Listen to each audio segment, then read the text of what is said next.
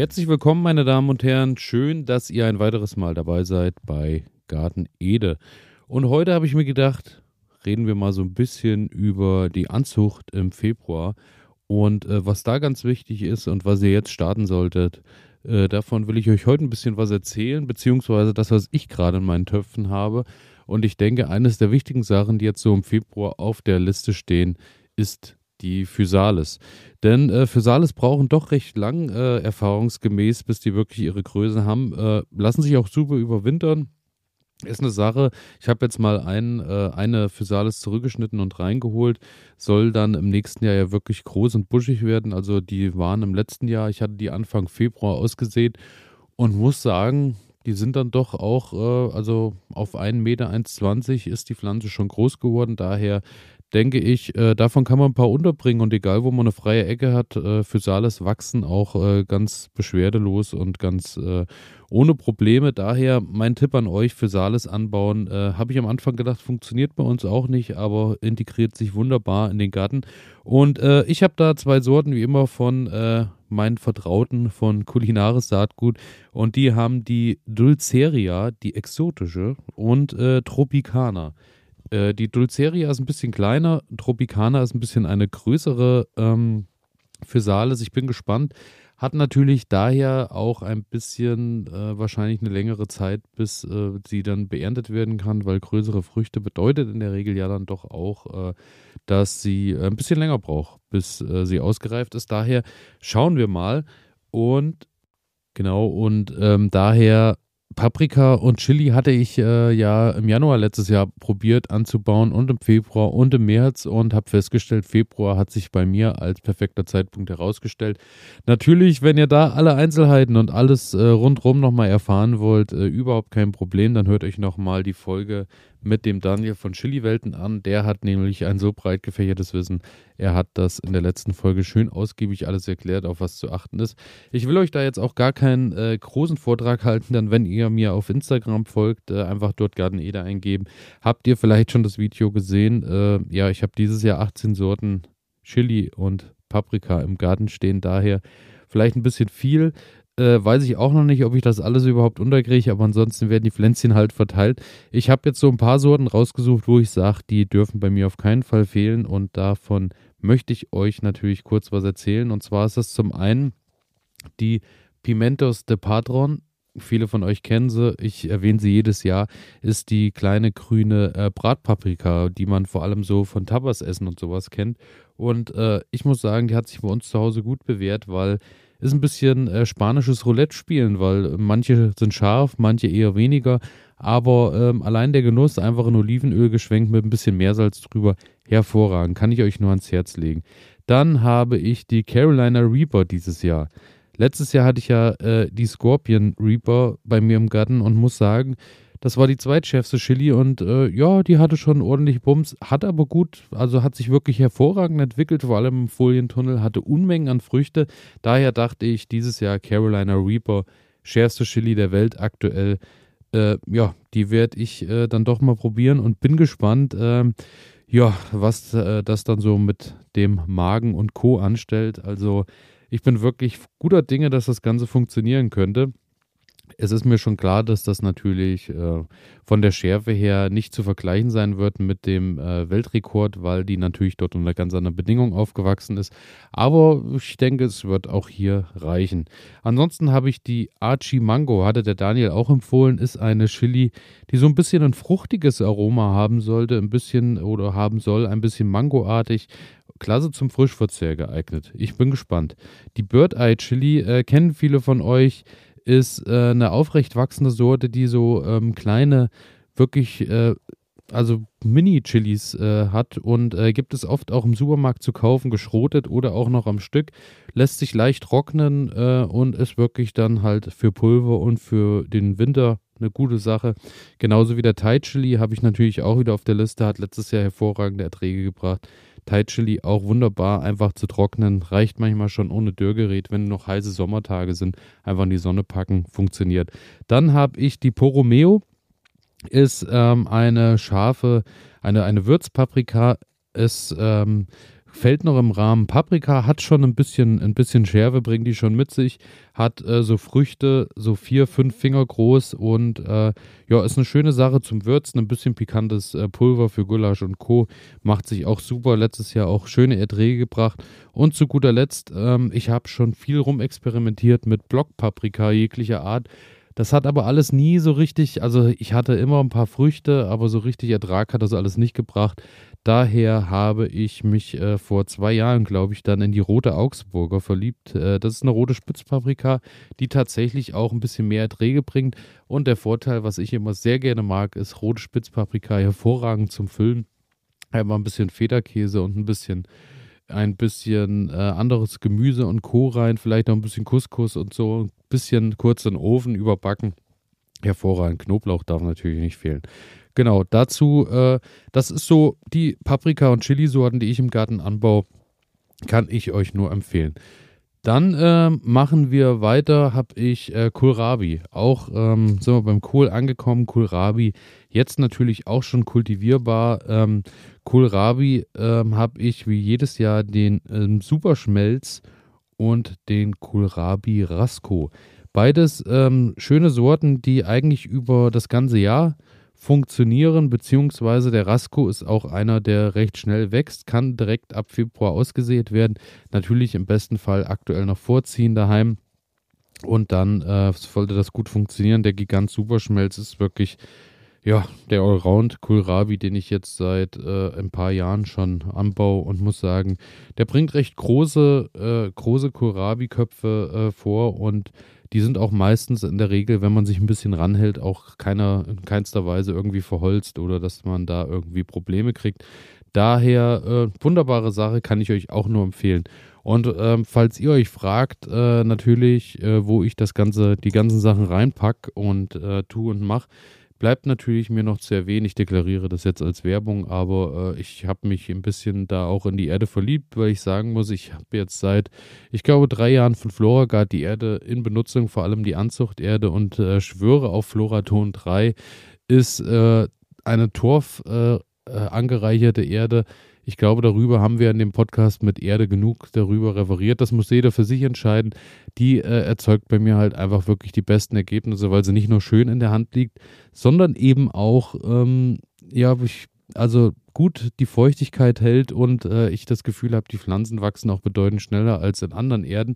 Und zum anderen habe ich von Floragard allerdings auch noch die äh, Aromatik oder die Aromatisch. Das ist äh, eine Erde, auch eine Anzuchterde, die allerdings ohne Torf auskommt. Und ähm, die bietet wirklich, ist recht nährstoffarm. Ich schätze eher mal die Floraton noch und ist so eine Sache für, nutze ich sehr, sehr gerne für Kräuter jeglicher Art und so. Daher auch eine wunderbare Sache. Und Chili äh, in diesem Jahr das erste Mal dabei habe ich das Basissubstrat für Chilis. Auch darüber hatte ich ja mit dem Daniel gesprochen. Das ist äh, ein Substrat, was sowohl für die Anzucht als auch fürs Pikieren der Chili- und Paprikapflanzen geeignet ist. Da bin ich gespannt. Das ist so das, äh, was ich da gerade nutze. Nur so am Rand, ähm, weil ich äh, tatsächlich da auch immer mal wieder Nachrichten kriege, was ich da genau benutze und so. Schaut einfach mal nach. Ich packe euch das auch mit in die Shownotes.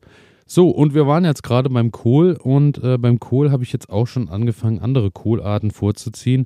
Natürlich findet alles drin an der Fensterbank, entweder in Schalen oder aber auch schon in den Quickpot-Paletten statt. Und da habe ich zum einen den Rotkraut, den Thé de Noir. Der ist äh, anbaufähig ab Februar auch und äh, hatte ich letztes Jahr schon mal dabei. War ich letztes Jahr allerdings A zu spät dran und B waren äh, manchmal auch die Schnecken schneller. Daher hoffe ich dieses Jahr endlich auf eigenen Rotkraut. Dann habe ich Weißkraut Express. Neue Sorte habe ich dieses Jahr gefunden. Der Express äh, als Frühkraut Aussaat ab Februar bis Mitte April und äh, soll dann schon ab Juni bis Juli geerntet werden können. Also da bin ich wirklich gespannt. Hat nicht ganz so große Köpfe, finde ich auch gar nicht schlimm, weil ähm, oftmals ist es ja so, dass das Weißkraut dann doch ein Riesenkopf ist und man dann man auch gar nicht alles verarbeitet kriegt, wenn man da angefangen hat. Daher äh, Weißkraut Express bin ich gespannt. Ähm, wird zügig gehen und natürlich Blumenkohl. Blumenkohl hatte ich ja tatsächlich auch äh, noch nie wirklich so richtig durchschlagenden Erfolg.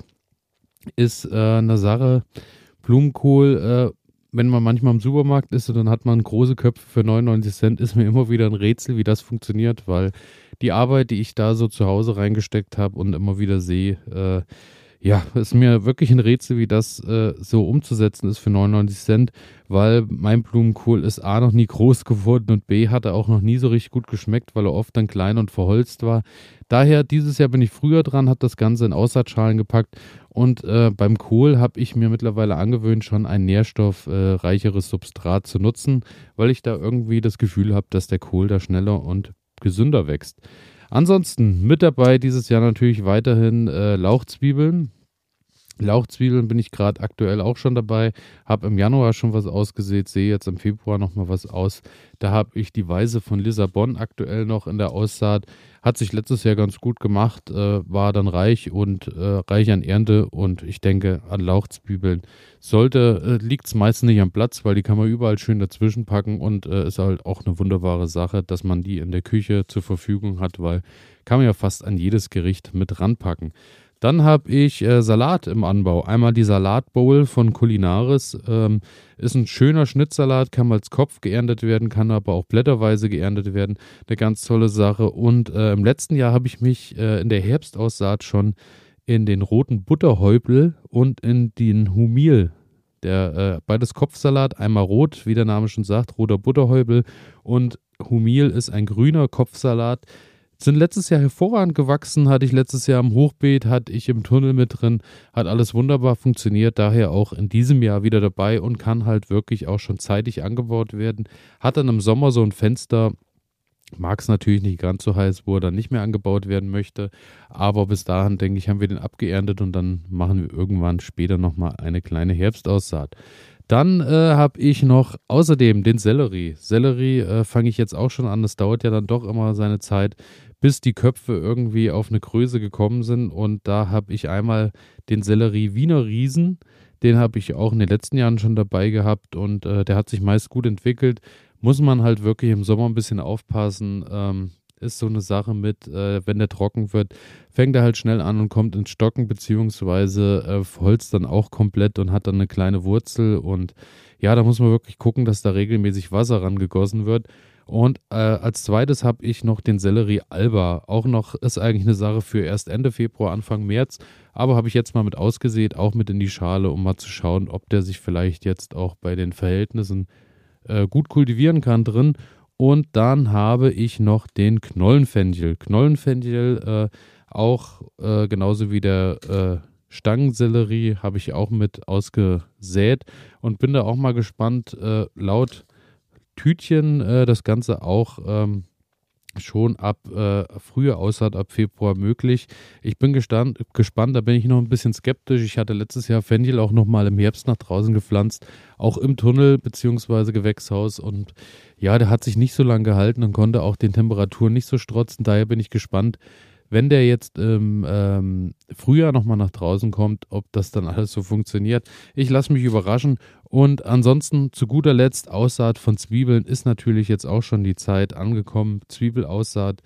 Ähm, ja, werde ich mich dieses Jahr tatsächlich, auch wenn ich es jedes Jahr wieder verfluche, weil ich mit der Zwiebelaussaat noch nicht so richtig dahin gekommen bin, dass es so richtig gut funktioniert. Steckzwiebeln haben sich am Ende meistens immer bewährt. Daher äh, setze ich ja immer auf die Winterzwiebel, die, die Steckzwiebel, die im Oktober gesteckt wird und dann den kompletten Winter äh, draußen bleibt und dann schon so im Mai, Juni die ersten geerntet werden können. Und ähm, dann auf die Frühjahrsanzucht. Bei der Frühjahrsanzucht habe ich dieses Jahr auch was Neues in petto. Ähm, das werde ich euch dann aber in einer der nächsten Folgen verraten, denn man kann Steckzwiebeln tatsächlich vorziehen. Äh, darüber aber das nächste Mal mehr.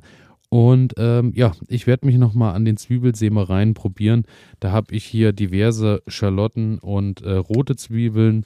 Dann habe ich ähm, außerdem noch dabei die De Brunswick, das ist eine dunkelblutrote. Das ist eben das Schöne äh, bei der ganzen Sache.